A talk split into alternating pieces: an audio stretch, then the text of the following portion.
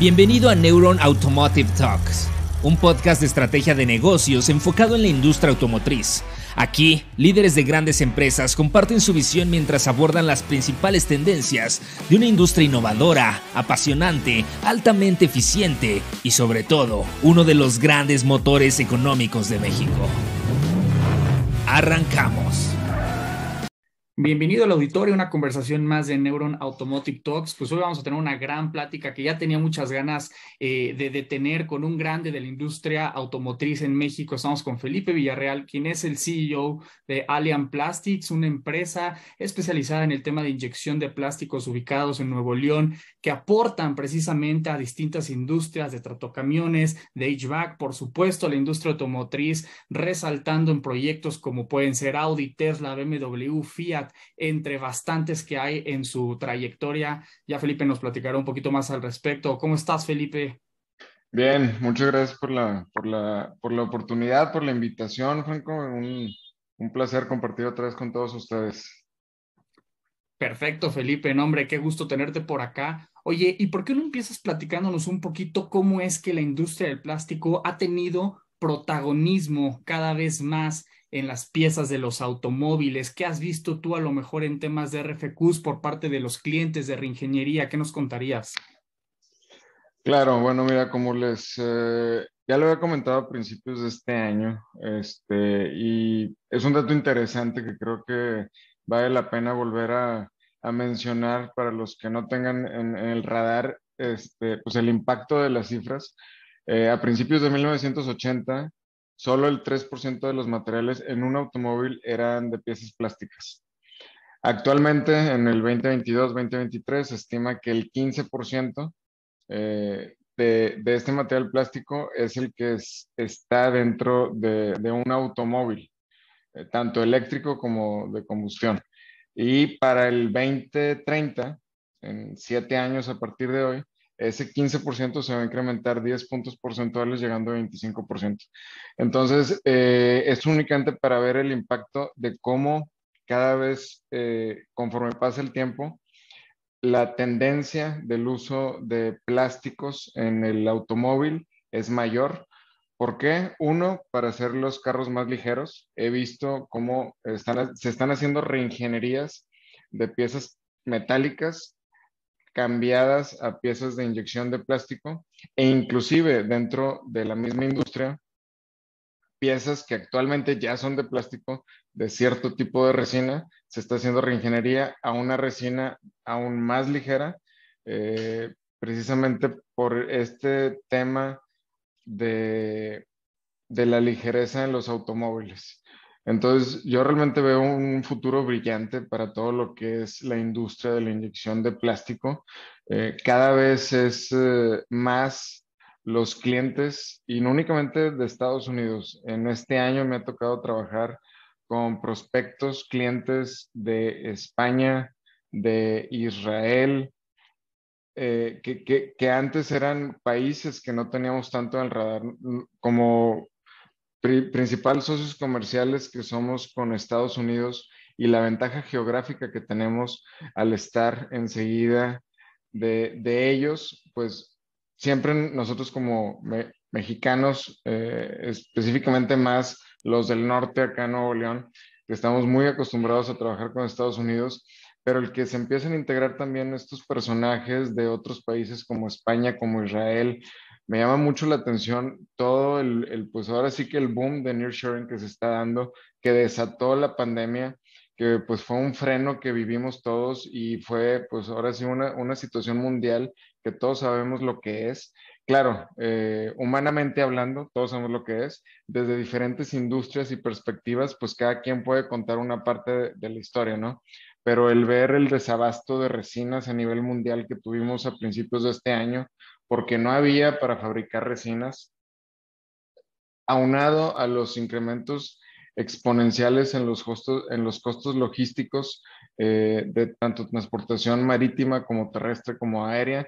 Creo que todo ha hecho un, pues, un conjunto en el que se ha traducido a recibir de una manera impresionante RFQs eh, de clientes actuales que tienen eh, producción en China y que la quieren traer a México, o prospectos nuevos o clientes nuevos de diferentes, de diferentes partes del mundo. Entonces, yo realmente el, futuro de la inyección de plástico es eh, brillante, es eh, muy prometedora y más para nosotros aquí en México.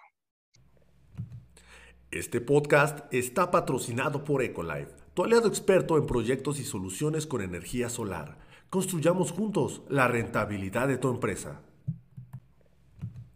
Este podcast Oye, resalto mucho dos partes que mencionas de, inicio, esta tendencia en la demanda que está teniendo las piezas plásticas, pero también una palabra que mencionaste y que está muy de moda en los diálogos, que es la del nearshoring, en donde precisamente vemos cómo nuestra región ahorita está viviendo esta oportunidad y se habla precisamente que son los Tier 2, empresas como Allian Plásticas, que, que Allian Plastics, que precisamente pueden eh, recibir eh, o generar distintas alianzas con empresas europeas, asiáticas, que tienen que cumplir con distintas eh, reglas de origen. En, ese sentido, ¿qué has visto tú? ¿Qué nos contarías? Ya nos platicaste un poquito cómo si hay intención de empresas precisamente para subirse a todo el tema de piezas plásticas, pero ya un poquito para cumplir este tema de reglas de origen y por supuesto también ser, ser atractivos en el, en el nearshoring. ¿Qué es lo que has visto? Bueno, creo que mencionaste algo muy importante que es el TEMEC, ¿no? Este, las reglas de origen que, claro, que eso, eso también es, es, una variable, es un detonante que está haciendo este drive de, del nearshoring, pero no únicamente eso. Eh, creo que pues, a nivel mundial hemos visto eh, los índices inflacionarios en diferentes rubros. Eh, la mano de obra es una de ellas. Todos los insumos, los consumibles, la materia prima, todo ha fluctuado a la alza. Pero al mismo tiempo, los OEMs y los Tier 1 te siguen pidiendo los descuentos, ¿no? Y te siguen pidiendo precios competitivos. Y pues aquí se trata de productividad y aquí se trata de creatividad y de ponernos el sombrero de la imaginación y ver cómo podemos ser más competitivos y algo que antes era el nice to have, ¿no? Como industria 4.0, este, pues ahorita es you need to have it. Eh, o sea, ahorita es automatización para poder ser más competitivos y, eh, y poder dar el, el, precio que los clientes están requiriendo, que al final todo cae en lo que los OEMs directamente están solicitando. El tema del nearshoring sí es un tema, repito, eh, para cumplir con reglas de origen por los tratados de TEMEC que afortunadamente eh, y orgullosamente somos parte de. No cualquiera puede estar dentro de una élite México, Estados Unidos, Canadá. Nosotros afortunadamente estamos dentro del TEMEC y sí es para cumplir con las reglas de origen, pero también es por todo lo que te estoy mencionando, para ser competitivos, eliminar costos logísticos, de otros continentes hacia América y pues creo que es algo que inició y es algo que no va a parar. Eh, es, una, es una bola de nieve afortunada para nosotros que inició muy fuertemente este año, posiblemente desde finales del año pasado, este, y que cada vez que va avanzando va cobrando más fuerza y más eh, dimensiones. Oye, y justamente sí quiero resaltar esta parte, cómo precisamente la cadena de suministro es muy demandante. Vemos, ya nos platicaste precisamente cómo va un aumento en la industria de la inyección del plástico, pero también vemos que hay mucha competencia, mucha competencia y resalto mucho cómo Allian Plastics sí en efecto participa en proyectos con marcas volumétricas, marcas premium, de todo tipo de orígenes, de todo tipo de nichos, hasta hasta esta marca Tesla que ahorita está haciendo mucho ruido por, por todo el tema de sus desarrollos. ¿Qué, diferenciadores precisamente tiene Allian Plastics para precisamente estar destacando, estar resaltando y estar precisamente teniendo eh, más solicitudes y más protagonismo en el sector? Todo empieza por la cultura de la compañía.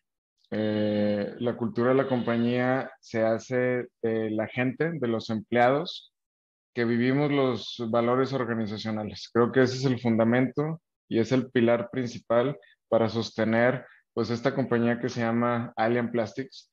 eh, los valores organizacionales reflejan lo que somos y lo que vivimos entre nosotros, eh, compañeros dentro de, la misma empresa, lo que vivimos con los clientes y lo que vivimos con nuestros proveedores, que son socios comerciales que sin ellos pues Alian no existiría.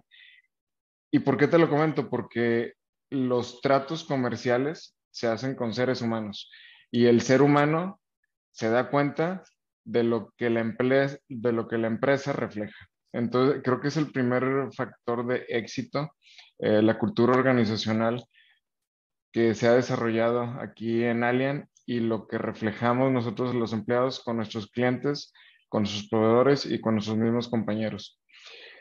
Nada de eso serviría si no tuviéramos una perfecta entrega a tiempo y una calidad excepcional que lo avala también las certificaciones con las que contamos, eh, IATF 16949, ISO 9001-2015, el compromiso que reflejamos también eh, con el medio ambiente, con la certificación ISO 14001, UL que testifica que la resina que se requiere para X producto es realmente la resina y los materiales que se están utilizando.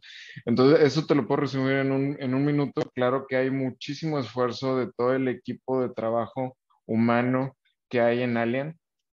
Y eso creo que es el, el, éxito de lo que hemos podido reflejar y, es por eso que los clientes nos siguen buscando. Mismos clientes que ya tenemos nos siguen dando más programas eh, nuevos programas de transferencias.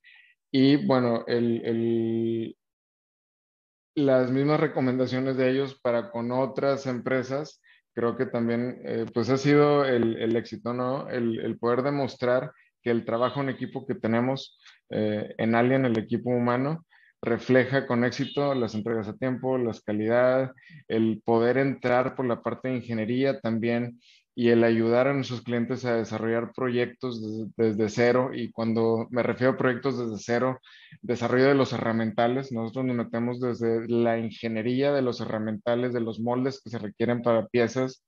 Este, acabamos de desarrollar uno con un cliente nuevo eh, alemán, que pues, un molde es de los moldes más grandes que hemos podido desarrollar la ingeniería con ellos, que pesa 27 toneladas. Entonces creo que eh, esas son historias de éxito, que el cliente lo vive, que el cliente lo percibe y pues es lo que me ha ayudado a que Alien Plastic siga avanzando y siga trayendo más clientes y más proyectos y, se, y siga siendo considerado pues uno de los principales Tier 2 en el área automotriz para poder seguir trabajando dentro de esta industria importante precisamente porque también se vuelven como un referente en la industria nacional. Y, y, quiero regresarme a la parte de los requerimientos. Hemos visto precisamente que la industria automotriz es muy exigente y cada vez más lo es en el tema de sustentabilidad, de descarbonización. Eh, en ese sentido, bueno, sabemos que Alien Plastics se ha adelantado con el tema de certificaciones y demás, pero sí me gustaría escuchar tu opinión sobre, bueno, ¿qué has escuchado tú por parte de los Tier One, de las OEMs? ¿Qué has escuchado que son, si hay nuevos requerimientos, si hay distintos deadlines? Y también, pues bueno, cuéntanos en, en, internamente en Alien Plastics, ¿qué más están haciendo? Si, si están explorando fuentes este, de, de energía renovable, ¿qué, ¿qué nos contarías en todo este contexto de la sustentabilidad y descarbonización? Pues es parte de, de lo que requiere la, la industria misma. Eh, y hago un poquito referencia a lo que comenté de la industria 4.0, que si hace cuatro, cinco años, pues lo veíamos como nice to have, y ahorita es algo que realmente requerimos para automatizar más nuestros procesos y ser más competitivos. Eh, la parte del medio ambiente es algo que ya te están pidiendo. Los Tier 1, los OEMs requieren que la cadena de proveeduría de ellos estemos comprometidos con el medio ambiente. Antes era la parte de auditorías, eh, que todos los que trabajamos en la industria automotriz sabemos lo extensas que pueden llegar a ser estas auditorías de calidad para poder llegar a ser parte de la proveeduría de algún 1. Este, y, y bueno, pues antes era la parte de calidad, que se daban dos, tres, cuatro, hasta cinco días de auditoría para ver tus procedimientos, tus procesos, este, y ahorita no únicamente es calidad, Ahorita también ya están auditando la parte del compromiso social con el medio ambiente, todo lo que está haciendo la compañía, eh, pues ese granito de arena que aportamos a nuestro mundo y no únicamente el medio ambiente, también la parte humana, también nos están auditando por parte de los procedimientos eh, que tenemos para nuestro personal. Este código de ética, que también es algo con lo que contamos nosotros, la integridad para nosotros es, pues, número uno, es parte de nuestros valores organizacionales. Y bueno, pues todo esto te lo comento porque sí, o sea, es algo que yo ya estoy viendo, eh, que yo personalmente he respondido a este tipo de auditorías. Este, y creo que es algo que así como el nearshoring inició recientemente y no va a parar. Eh, si quieres ser parte de la proveeduría en la industria automotriz, pues obviamente tienes que tener tus certificaciones y probar la calidad que tienes, pero no únicamente eso ya. Adicional, viene todo este tema del medio ambiente con lo que tienes que cumplir. Importante esa parte porque ya también es algo que no nada más la industria lo exige, sino también el planeta entero, el medio ambiente entero lo, eh, exige alinearnos en esa parte. Y, uno de los temas que han salido mucho en el tema de los plásticos, pues es precisamente poder reincorporarlos, poder procesar partes con materiales reutilizados que se escuchan tal vez a nivel industrial distintos proyectos, distintas tecnologías, pero también mucho camino eh, eh, por recorrer precisamente para poder hacer más, más este tema de economía circular. ¿Qué has visto en ese sentido? ¿Qué nos contarías?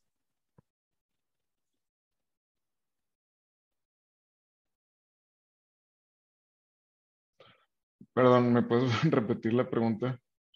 Esto sí lo vamos a tener pues estas partes las cortamos. Sí. A ver, voy de nuevo. Sí. Y, justo siguiendo con este tema de sustentabilidad, de cuidado con el medio ambiente, algo que de repente también se ve mucho en, la industria, en los plásticos, pues es esta parte de reincorporar el plástico a los procesos, poder eh, procesar partes con materiales reutilizados. Eh, se escucha mucha tecnología sobre esto y también un camino interesante por recorrer. ¿Qué has visto tú en este sentido? ¿Qué, qué nos contarías? Personalmente, eh te puedo decir que lo que comentas de la economía circular es muy cierto. Creo que es algo que varios lo pueden estar viviendo. En mi caso, por Alien Plastics es algo que no he visto, ya que el tipo de piezas que manufacturamos, eh, la mayoría requiere resinas 100% vírgenes. Entonces, eh, no es algo que yo esté viviendo, pero sí es algo que sé que en otro tipo de, industrias, otro tipo, o, otras compañías sí se está dando.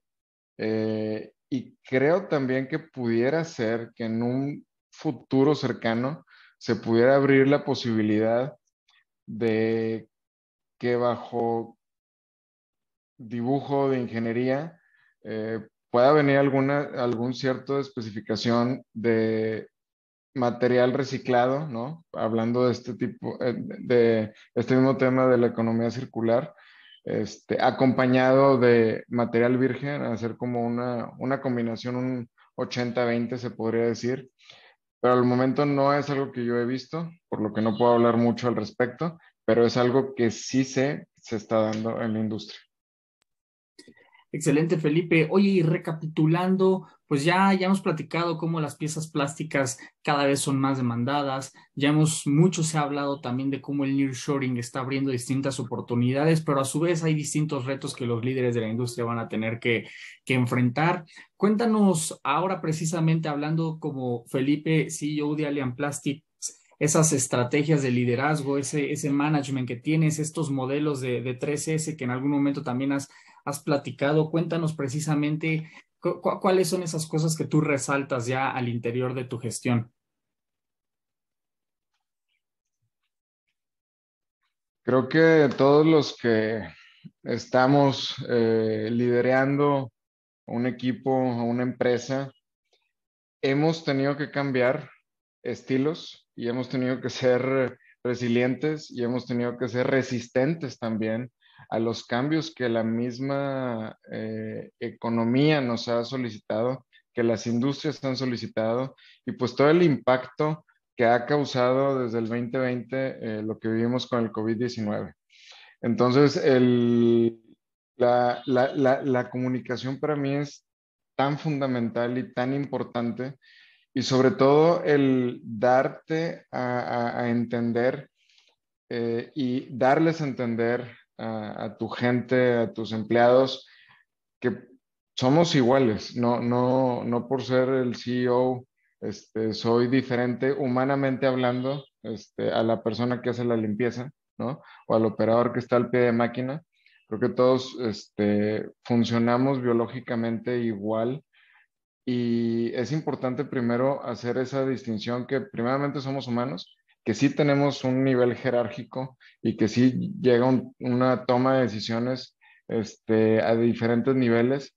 Pero creo que la comunicación asertiva y abierta y directa y sincera es eh, de las cosas más fundamentales para poder ser un buen líder.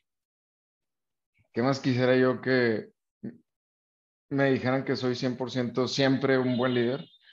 Eh, como todos creo que tenemos defectos, eh, tenemos virtudes, tenemos días buenos, tenemos días malos, y pues hay, hay que, e, es, el, es el acoplamiento en el equipo y el conocernos y el entendernos el que hace la diferencia y puede marcar la diferencia para tener un buen liderazgo para el resto de la organización.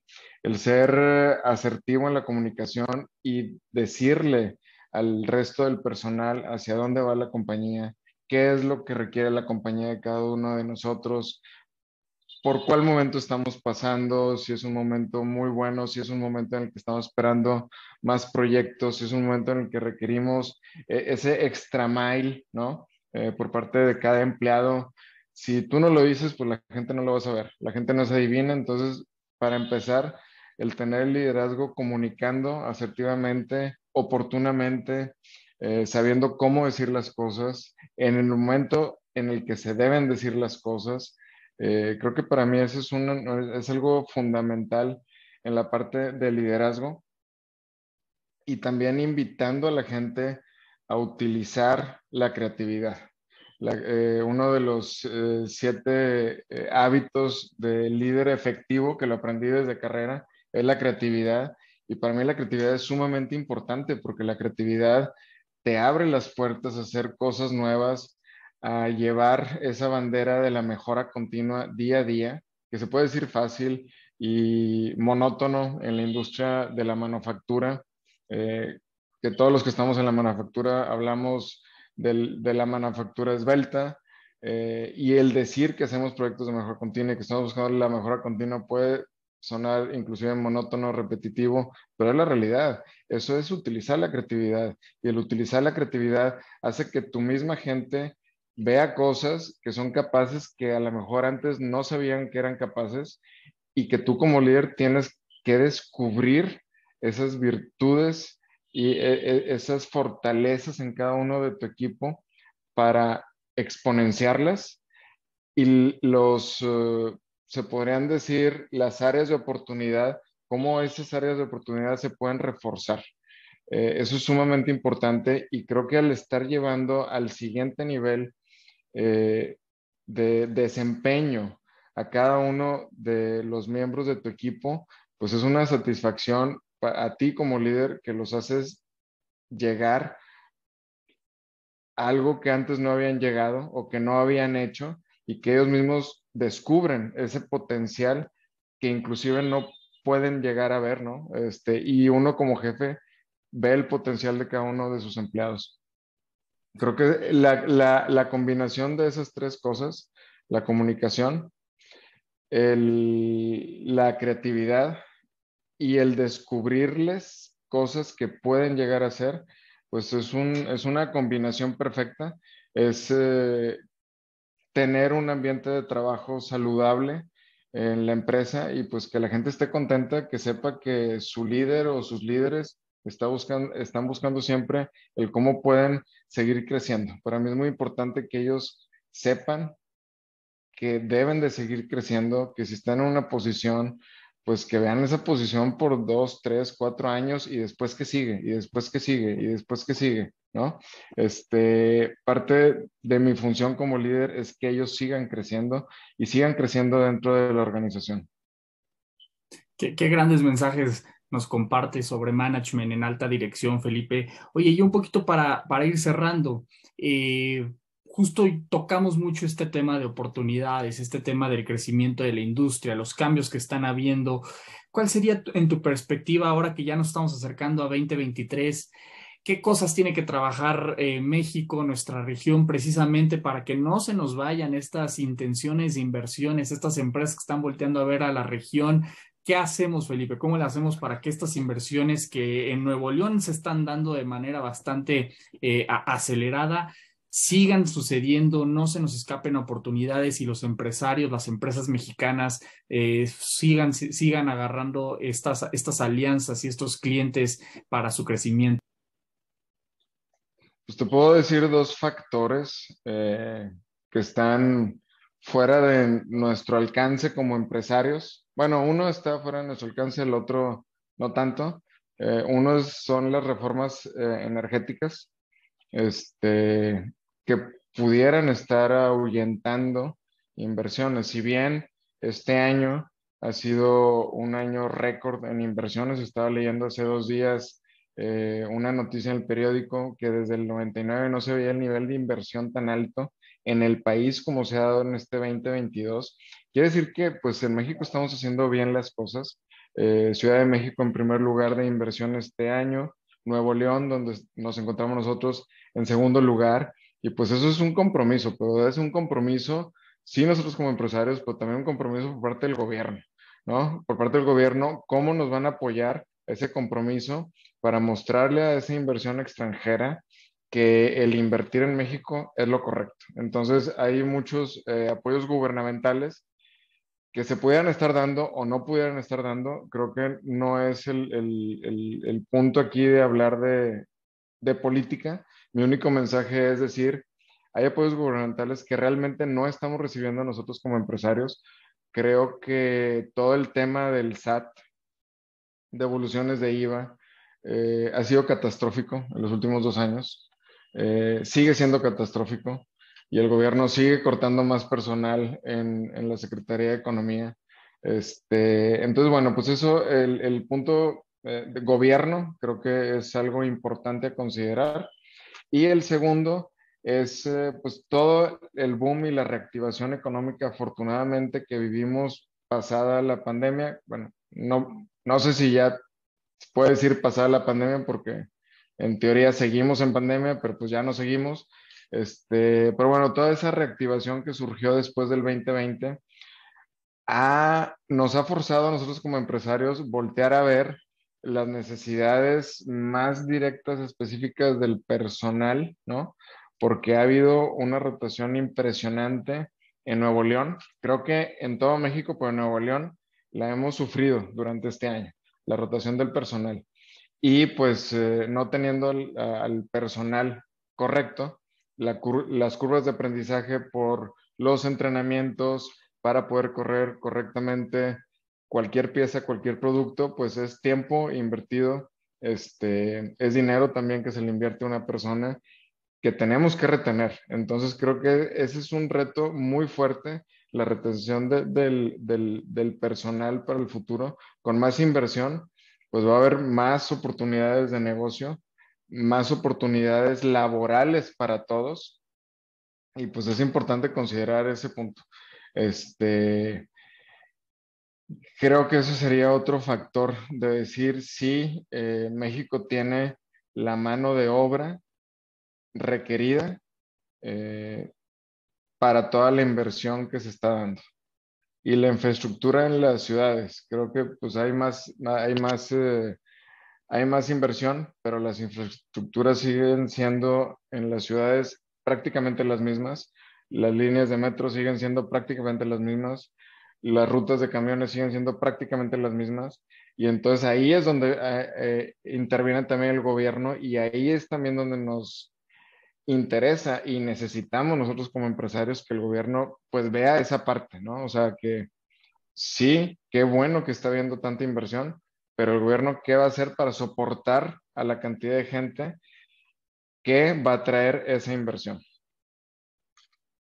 Qué importantes mensajes pone sobre la mesa, Felipe. Eh, de entrada, pues te quisiera agradecer mucho por todo lo que nos compartes. Sin duda, muy, una, un panorama, una visión muy completa de todo lo que está sucediendo en la industria automotriz. No sé si de tu lado traigas algunas conclusiones, algún, algún final remark, algo que quieras compartir por acá para despedirnos del público.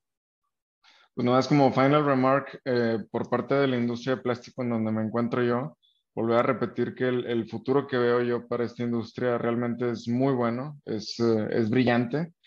Y por más eh, nearshoring que haya y por más RFQs que recibamos, por más programas que nos quieran dar, aquí el tema es replantearnos estrategias. Posiblemente si antes hacías estrategias, en una planeación de tres, cinco años, pues a lo mejor ahorita tienes que hacer estrategias de tres, seis meses, porque eh, lo que tú planeaste en enero puede suceder o no puede suceder durante el año. Hay muchos factores externos. Eh, este año precisamente no teníamos considerado, no sabíamos que iba a suceder una cuarta, una quinta ola COVID que nos iba a dejar por varias semanas sin mucho de nuestro personal que estaba enfermo, por mencionar un ejemplo, o no sabíamos que iba a haber desabasto mundial de resinas en el primer semestre.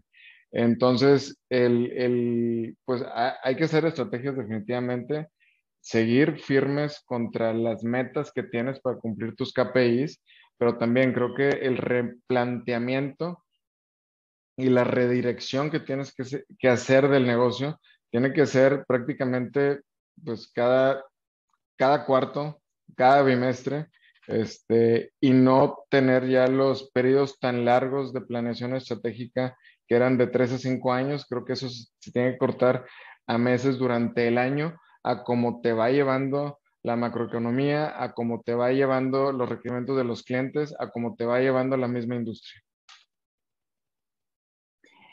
Excelente, Felipe. Qué grandes mensajes nos compartes. Sin duda, una lectura, una perspectiva muy completa de todo lo que está sucediendo en la industria. Oye, pues muchísimas gracias por el espacio. Gran plática, la disfruté mucho. Seguramente toda la gente que nos escuchó también por acá. Felipe, oye, pues un gustazo y ojalá podamos platicar próximamente para ver cómo va avanzando Alien Plastics eh, y, nuestra industria. Igualmente, muchas gracias por la oportunidad, Franco, por compartir con, con su audiencia. Buenas tardes. Gracias por acompañarnos a un episodio más de Neuron Business Talks. Sigue la conversación en vivo en nuestros foros de negocios del sector automotriz, minero, energético, tecnología y petróleo. También te invitamos a seguirnos en nuestra página neuronbusinessgroup.com, nuestras redes sociales y suscríbete a nuestro newsletter, donde recibirás información de primera mano sobre nuestras entrevistas y eventos exclusivos de la comunidad de Neuron Business Media.